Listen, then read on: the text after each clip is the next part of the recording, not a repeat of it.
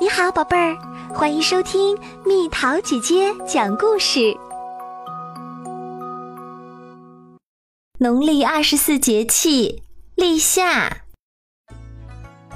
小朋友，你知道西瓜是怎么种出来的吗？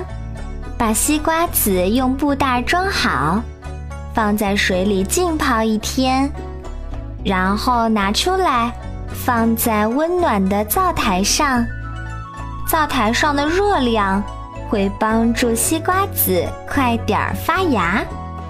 西瓜苗栽在土里，再盖上薄膜，这样既能保证土壤里的水分不被完全蒸发，又能留住温暖的空气。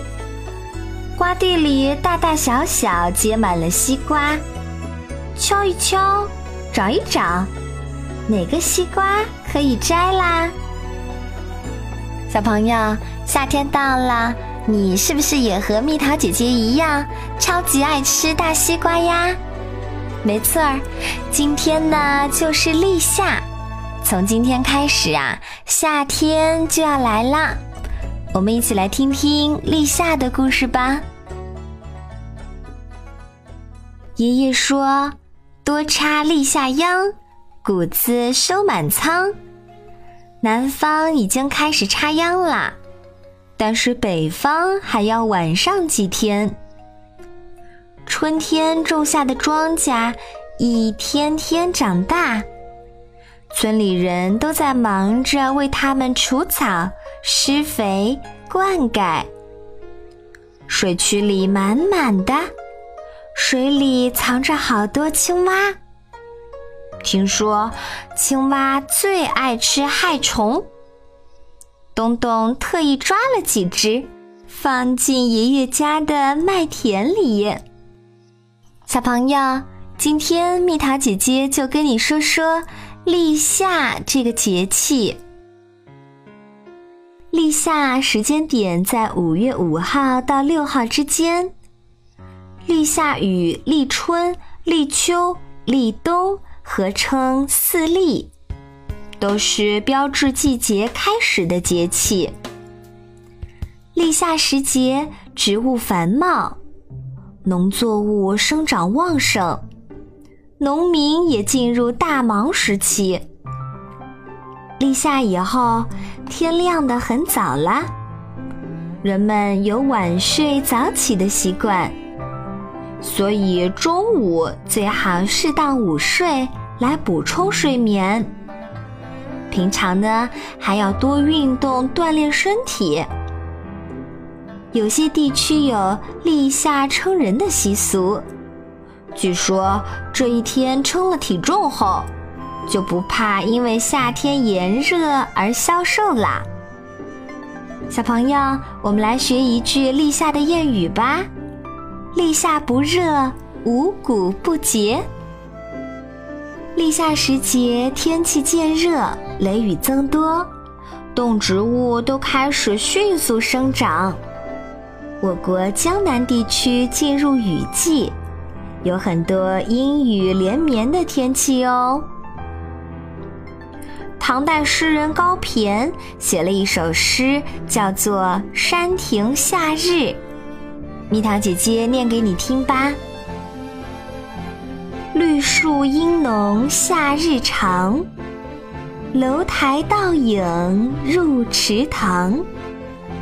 水晶帘动微风起，满架蔷薇一院香。我们再来听听立夏三候：一候楼孤鸣。二候蚯蚓出，三后王瓜生。蚯蚓喜欢生活在潮湿疏松的泥土中，下雨时雨水灌入泥土，土里的空气被挤了出去，蚯蚓就会感到呼吸困难，纷纷爬到地面上来。所以雨后经常能见到许多蚯蚓，对吧？雷雨天气越来越多，喜欢湿润凉爽环境的小飞虫们开始大量繁殖，它们正巧成了青蛙的美食。饱餐后的青蛙快乐地呱呱叫个不停。青蛙是庄稼地里的捉虫能手，是当之无愧的农田卫士。立夏时节也是美丽的芍药花开放的时候。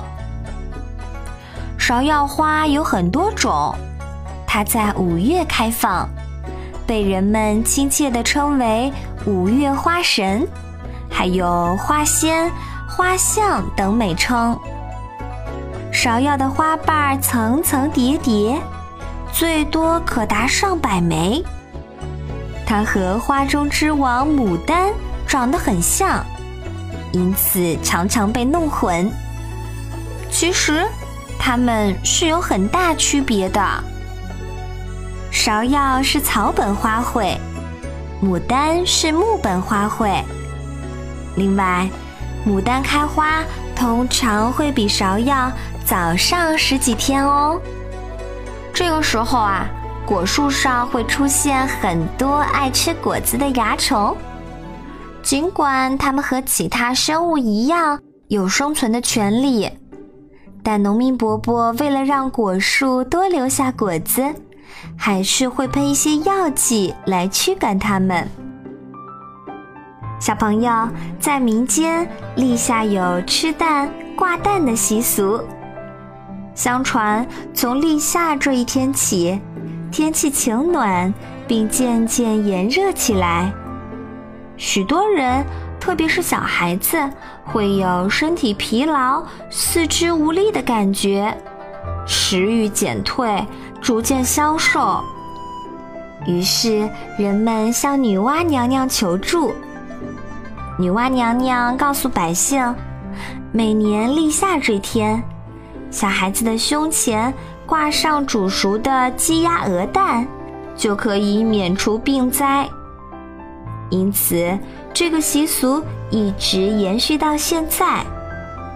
人们将煮好的立夏蛋放入用彩线编织的蛋套中，挂在孩子胸前。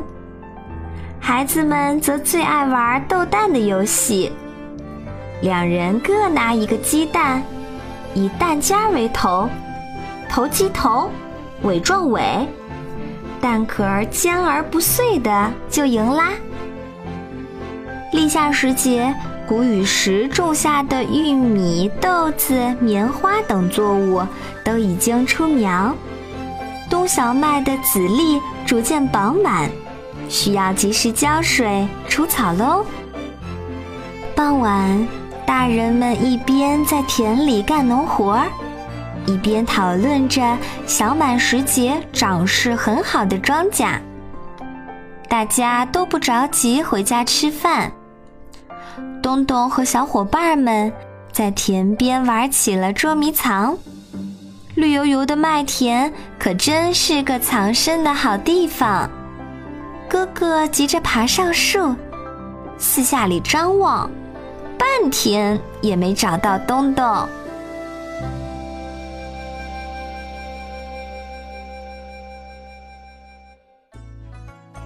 好了，宝贝儿们，故事讲完喽。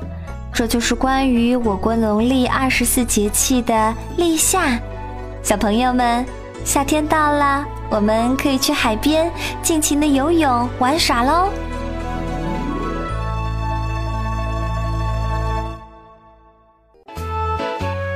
好了，宝贝儿，故事讲完了。你可以在公众号上搜索“蜜桃姐姐”。找到，告诉我你想听的故事哦，下次见。